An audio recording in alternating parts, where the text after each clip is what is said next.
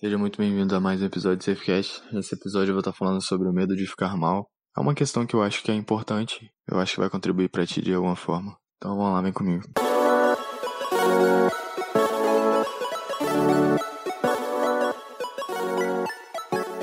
Eu acredito que com a forma que o mundo está seguindo hoje, com as redes sociais cada vez crescendo e dentro delas vocês, pelo menos a maioria das pessoas, tentam passar uma imagem perfeitinha ou às vezes de uma imagem de que uma imagem de que ela não é, né? Por exemplo, sendo alguém que ela não é.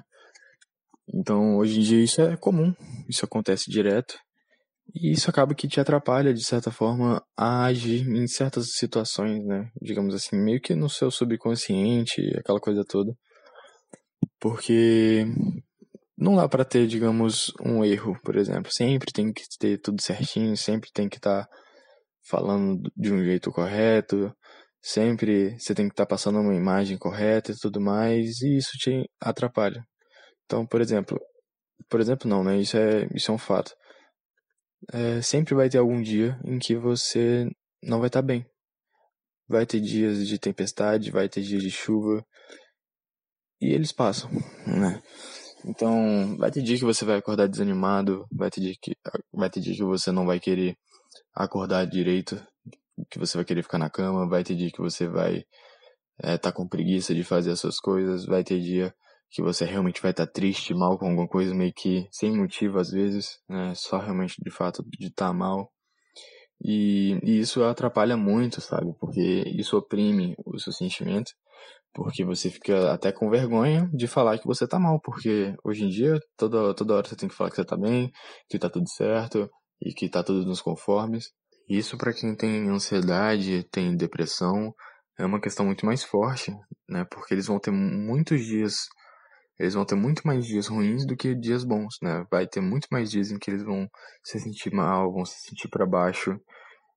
E eles vão ficar com vergonha de simplesmente falar, cara, eu tô mal, eu tô precisando de ajuda, porque hoje em dia, né, tem muita gente ainda ignorante e que fala simplesmente que é besteira, que é, isso é verdade, que isso é falta do que fazer, que é só você simplesmente fazer suas coisas.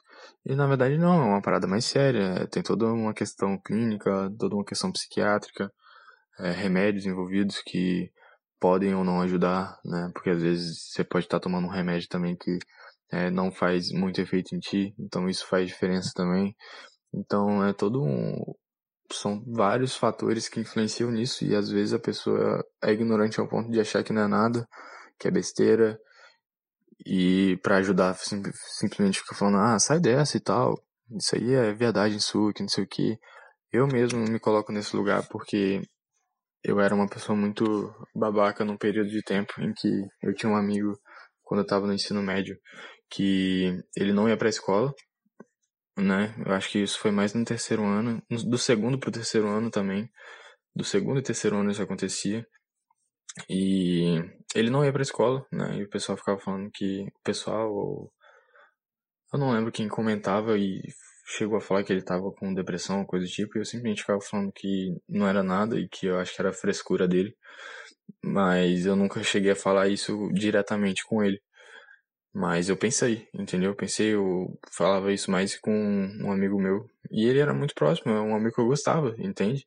Mas mesmo assim eu falava esse tipo de coisa, meio que pra implicar, não tem? Então, mas não, na verdade ele realmente tinha depressão, era uma parada séria, ele não conseguia ir pra escola, é, ele não se sentia à vontade, ele não se sentia bem. Então, era realmente complicado, sabe? Mas é, hoje em dia eu, eu consegui amadurecer isso muito então é muito importante porque eu tinha vergonha, sabe? Pelo menos agora, né? Eu tenho vergonha. E isso acontece muito, no geral, né? Tipo, isso que aconteceu comigo, outras pessoas têm esse mesmo tipo de pensamento, então isso atrapalha a pessoa, né? Ah, então ela fica com um sentimento reprimido e ela não pode simplesmente falar porque ela sabe que ela vai ser julgada e que ela vai ser zoada, entre aspas, dessa forma achando que é frescura e tudo mais e, e fica aguardando, sendo que às vezes ela precisa só de alguém para lá para estar tá ouvindo ela. Então eu espero que isso faça sentido para você também, como fez para mim, porque cara, você lidar com, com alguém com algum tipo de, de tratamento e que realmente frequenta, cara, não é uma parada fácil pra pessoa, a pessoa realmente fica mal. Então, qualquer apoio que você der já é, já é o suficiente, sabe? Pra pessoa já vai significar muito. Só de você estar tá ali do lado dela, às vezes você não precisa tentar resolver o problema, mas até porque não é só com as suas palavras que isso vai ser resolvido, mas simplesmente com a sua companhia. Então eu acho que só precisa dar um pouco mais de atenção e tentar evitar ao máximo. Nossa, minha voz morreu. Tentar evitar ao máximo esse tipo de comentário, né? Se você puder difundir isso melhor e se você pegar algum amigo seu ou parente ou qualquer tipo de pessoa próxima falando, né, esse tipo de comentário, sei lá, chegar na pessoa e falar, ô oh, fulano, isso não é legal, realmente a pessoa tá com algum tipo de problema e o que você tá falando não tá ajudando. Porque quanto menos pessoas tiverem assim, esse tipo de comentário vai já vai ajudar bastante. Então faça sua parte. Era, era a mensagem que eu queria passar no vídeo. Se cuidem, abraço e até o próximo.